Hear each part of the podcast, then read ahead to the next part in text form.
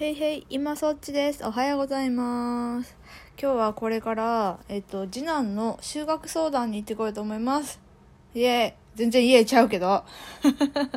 できることなら、こんな経験しなくていいんですけど、えー修学相談っていうのは、あの、まあ、何かしら、こう、障害なりなんなりね、抱えてる子が、受けるもので、受けるっていうかね、相談に行くのよ。小学校に入って、まあ、例えば、えっ、と、支援学校、支援級であと週に1回くらい通う特,、えっと特別支援教室っていうのがあるんですね。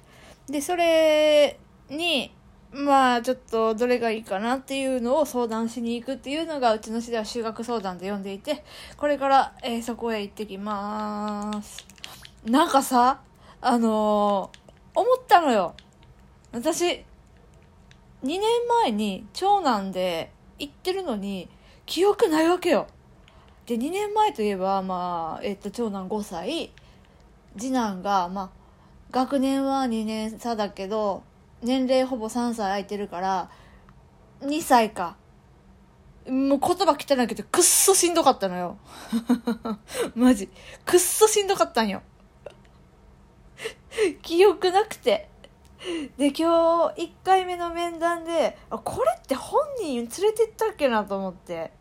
でその記憶すらなくて電話して「あ今日お母様だけで大丈夫です」って言われてもうほっとして ほっとして母子手帳だけ持ってお越しくださいって持って行ってきます。で確認したけど一応あれは大丈夫かな？あのー予防接種？まあ多分聞きたいのはそんなところじゃなくてね。どういう子なのかっていう話なんだけどさ。長男よりも難しいのよ説明が。で長男はこだわりものすごかったしもう典型的もう感触もすごかったから、まあ、ある意味分かりやすかったのよ。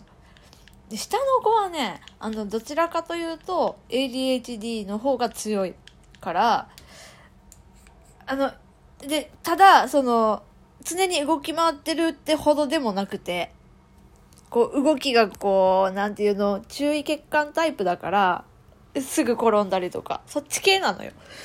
でが見てもらわないとあんま分かんないんだよな。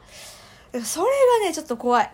だからこうちゃんと支援を受けられるならちゃんと支援ね受けさせたいけどあの子は多分うーんチューブラリンよ。難しい。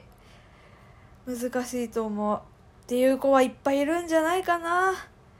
見た目じゃわからないけどもうまあ1時間も過ごせばわかるけどね。あこの子なんかあるなっていうのはある程度知識があれば。うん。どういうところが一番心配ですかって聞かれた時にすっごいなんかねなかなか答えが出ない。でその相談をみんなにしたいと思いますのでこれからライブします。じゃあね。